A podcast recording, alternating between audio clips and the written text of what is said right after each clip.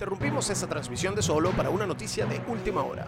Los habitantes del purgatorio anunciaron que un hombre apareció y embarazó a todas las mujeres del pueblo. Hasta ahora lo único que se sabe es que este hombre se llama Armando. Jorge Nitales desde la localidad tiene más detalles. Adelante Jorge. Muchas gracias por el pase, que sí, que hasta ahora solo sabemos que ha venido un ha desatado el infierno, pues se ha puesto de tocón sin condón con más de par rubia y que hasta ahora no sabemos si ha dejado regalo o bastardo. El punto es que ha dejado más que Santa Claus. Jorge también había escuchado que este personaje tenía alas. ¿Has escuchado algo de esto en la comunidad? Joder, que de esto no tengo confirmación, pero venga, puede ser verdad porque se ha desaparecido. Bueno, gracias. No queda más que organizar a la comunidad para buscar en el purgatorio y en otros pueblos cercanos como peleas de arriba y peleas de abajo. Hasta este momento solo hay carteles que buscan a Armando, el que te embarazó y se fue volando. Mi nombre es José Manuel Guzmán y bienvenidos a la tercera edición de Solo. Bueno, tercer episodio de solo, coño, me tuve que quitar el suéter. Grabando ese intro estaba más sudado que cuello de siamés. O sea, de verdad el calor está terrible.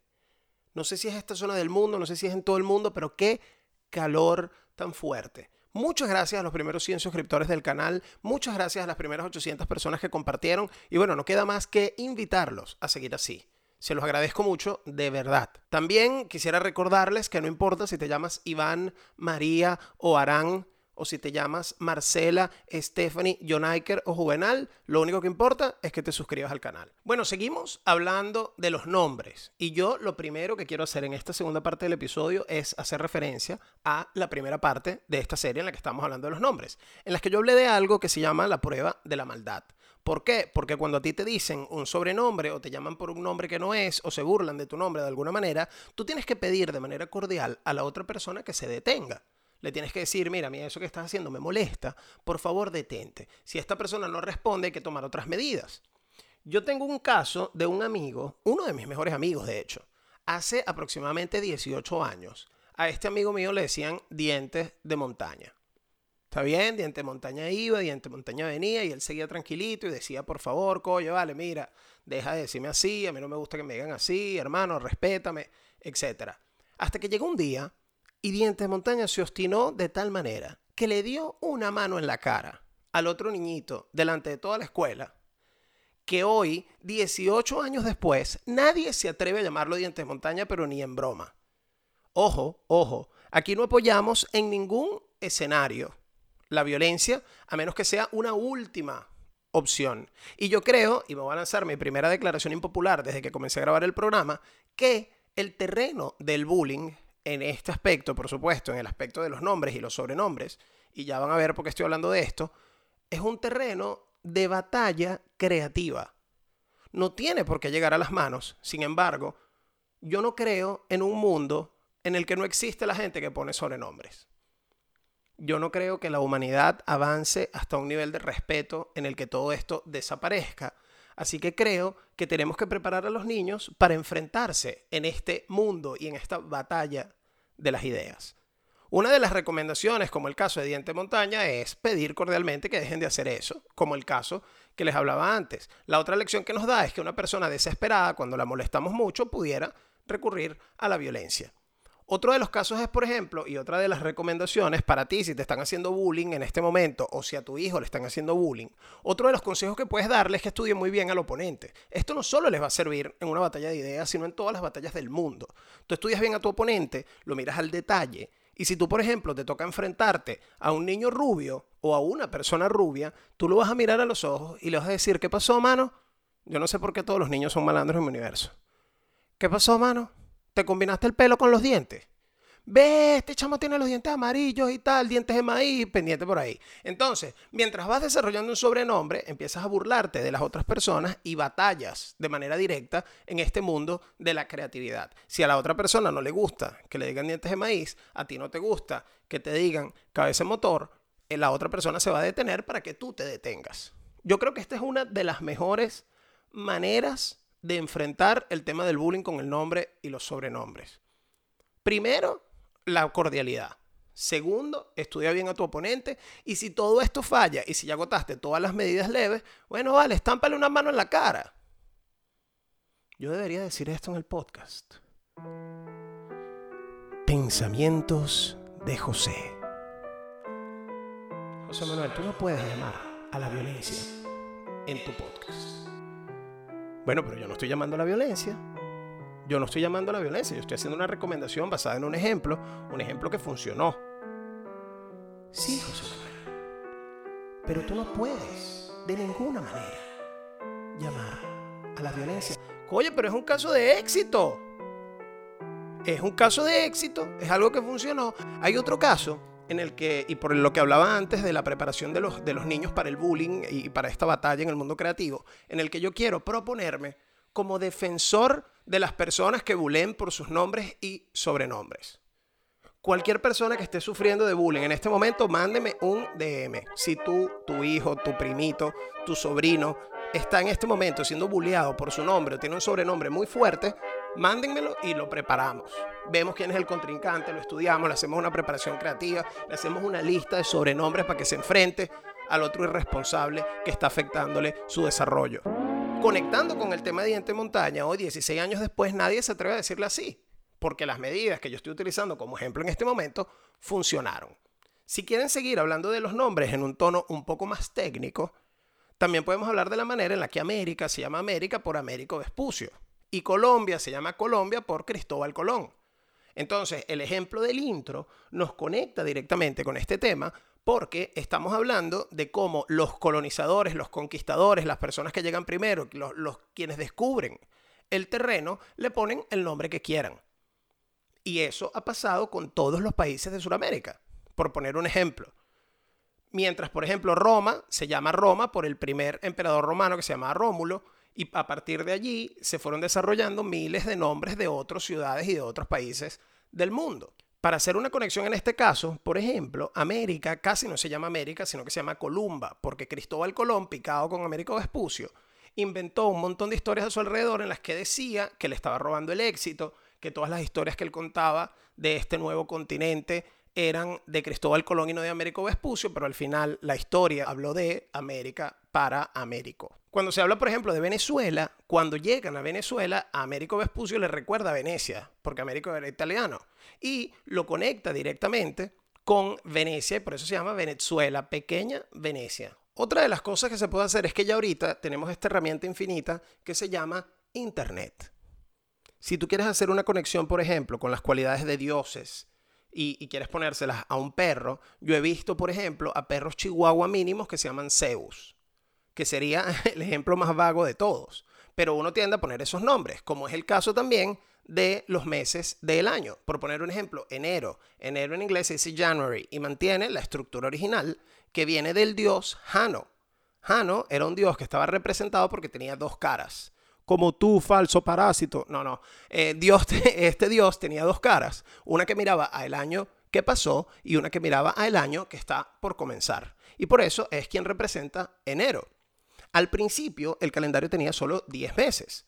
Y luego comenzaron los emperadores a agregar meses para, hacer, para confrontarlo, para ponerlo en, en sintonía con el calendario lunar y solar y las épocas de cosecha y de siembra. Esto empezó a pasar, entonces nace enero y viene de Jano. Y para demostrarles de nuevo que todo está conectado, estamos hablando de que Jano pudiera ser la mezcla de Ano y Jopo, que son los dos nombres que se le dan en Venezuela a la segunda cara del cuerpo. Esa conexión, háblenme ahí, aplausos por producción. Y ustedes dirán, ¿qué está haciendo este bicho hablando de niños?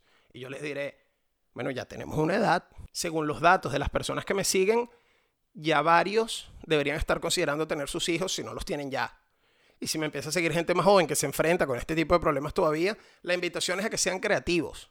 Y a los padres, la invitación es que piensen como niños. Si tú cuando piensas en el nombre de tu próximo hijo, se te ocurre algún chalequeo, alguna joda y tú lo conectas directamente, te lo juro por mi mamá que se le va a ocurrir a los compañeritos de tu hijo. Hay un caso particular que es el caso de San Pedro. Es el primer papa de la Iglesia Católica porque es a quien Jesús le da una piedra y le dice a partir de aquí construye los templos para mi palabra o algo por el estilo, le dice la Biblia. El punto es que Pedro, quien hoy es San Pedro, se llamaba Simón y Dios le cambia el nombre porque este nombre iba más acorde con su misión. Incluso en Internet hay versiones encontradas en si hay o no hay un Pedro II que sería el segundo papa, pero de acuerdo con mi amigo Pedro Contreras, una persona con una afección religiosa mucho más fuerte que la mía, que pudiera ser un indicativo de su nombre directamente, me dice que no hay un Papa Pedro II. La selección del nombre del Papa viene por atributos que el Papa que está asumiendo quisiera obtener, como el caso de Benedicto XVI. Benedicto XVI no se llama ni Benedicto ni XVI, pero como él estaba entrando en el siglo XXI, quiso tomar el nombre del Papa Benedicto XV, que vivió en una época muy distinta de la sociedad, pero que era así quizá un poco más eh, chocante, un poco más, eh, ¿cómo, puedo decir? Eh, estaba la Primera Guerra Mundial y, y, era el Papa que en ese momento estaba en la Iglesia Católica. Entonces Benedicto XVI quiere tomar estos atributos para enfrentarse al siglo XXI. Entonces, todos los atributos de Benedicto XV, solo él con tomar el nombre se supone que le vienen investidos. Y en este caso sucede también con los niños que, por ejemplo, se llaman Bautista o con los niños que se llaman Miguel, las niñas que se llaman Isabel, que están todos conectados al nombre de Dios en hebreo, que es Elohim. Entonces a lo mejor tú crees que eres la persona más atea del mundo y ya tu nombre te conecta directamente con Dios. Hablando tanto de Dios y hablando tanto de papas, sabemos que todos los papas tienen un nombre que escogen ellos, pero no sabemos si todos los papás tienen nombre. Cuando tú, por ejemplo, te llamas Bautista, Prudencia, Concepción, son nombres que supuestamente potencian estos atributos en tu persona. Y este es el pensamiento que tienen los padres cuando ponen estos nombres. Por ejemplo, también está la posibilidad de que tú ya no te llames Dolores, sino que la evolución de los nombres está llevando a nombres mucho más cortos como por ejemplo Lola. Lola es un hipocorístico de Dolores. Eh, hipocorístico es una manera difícil de decir apodo. Y vuelvo e insisto con lo que todo está conectado porque hipocorísticos y onomatopeyas, que son dos nombres mucho más, mucho más difíciles, tienden a simplificar las cosas que dicen. Una onomatopeya es básicamente el sonido, es la reproducción de un sonido. Entonces el gato se llama Misu, que es la onomatopeya que tú haces cuando lo llamas. Misu, Misu, Misu, Misu. Y un hipocorístico, que en este caso sería Lola, es una simplificación de dolores. Entonces el nombre complejo da un resultado mucho más simple. En este momento también se ve como los nombres tienden a acortarse. ¿Por qué? Por la, fiebre, por, por un cableado que tiene nuestra generación y que tendrán las generaciones futuras, que es el nombre de usuario. Se supone que, según la tendencia, es positivo tener un nombre de usuario corto. Un nombre de usuario que se acerque, que sea fácil de conectar contigo a través de un nombre corto. Por eso nombres como Leo, Paul, León, Lobo están generándose y están siendo mucho más comunes en este momento. Hay otro caso también, como por ejemplo el de Aria, que es un nombre perfecto, sí, brutal que tus papás sean creativos y les encante Game of Thrones, pero hay un límite. Porque tú te puedes, tu hija se puede llamar Aria, pero coño, si le pones el segundo nombre 51, le vas a generar un ridículo toda la vida. Otra de las cosas es también cuando tus nombres, en, en principio, tenían que conectar o generar atributos de tu persona, lo que hablábamos de, de concepción y prudencia, por ejemplo. Y es que hay otros casos como el come piedras volador, que sería el animal que come piedras y vuela.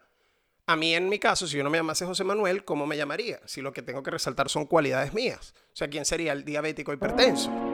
Hay otra cosa que lo conectamos antes con que tú tienes que pensar como niño, es que si tú, tú le puedes poner a tu hijo todos los superlativos que te dé la gana. O sea, tú lo puedes poner tan atractivo como quieras de nombre. Tú puedes ponerle a tu hijo Alejandro Magno, por poner un ejemplo, y lo pudieran atacar mientras se va desarrollando diciéndole que el magno de su segundo nombre es para complementar lo que le falta en el pantalón. Hay un tema también que es importante en este momento, que es el Instagram. Conectándolo con el tema del nombre de usuario, hubo una persona que hizo un TikTok en el que decía, cámbiate el nombre por el nombre de la persona a quien quieres hacer daño, o sea, ponerle un nombre de broma, y cuando lo cambies, se supone que a esa persona le va a salir o sea, si yo cambiaba mi nombre de usuario, vamos a suponer que yo quiero dañar a arroba Manu de la Nuez, por poner un ejemplo.